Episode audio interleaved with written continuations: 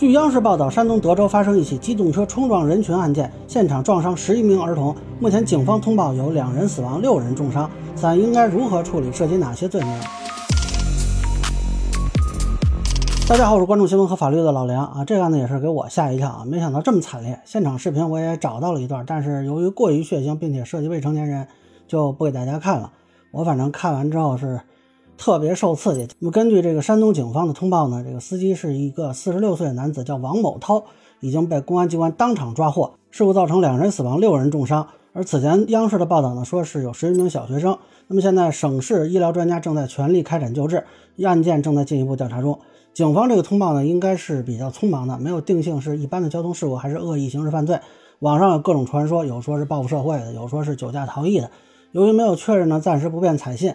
那我个人理解，他涉嫌的这个罪名呢有两种可能：第一是以危险方法危害公共安全罪，酒驾逃逸和报复社会的区别呢，无非前者是间接故意，也就是对撞道路人采用了放任的态度；后者是直接故意，就是对撞人是有点积极追求的。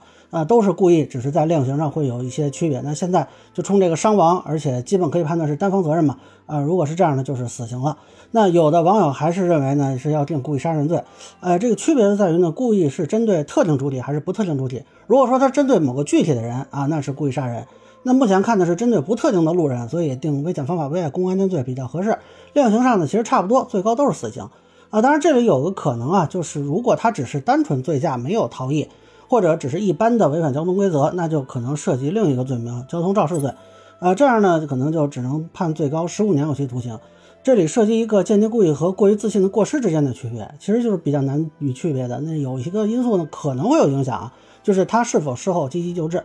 如果有积极救治呢，可以认为他并没有采取放任态度，那就是呃交通肇事罪了，过失嘛。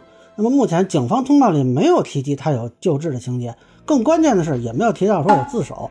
那按理说，如果他是留在现场积极救治，呃，一般是会有自首情节的。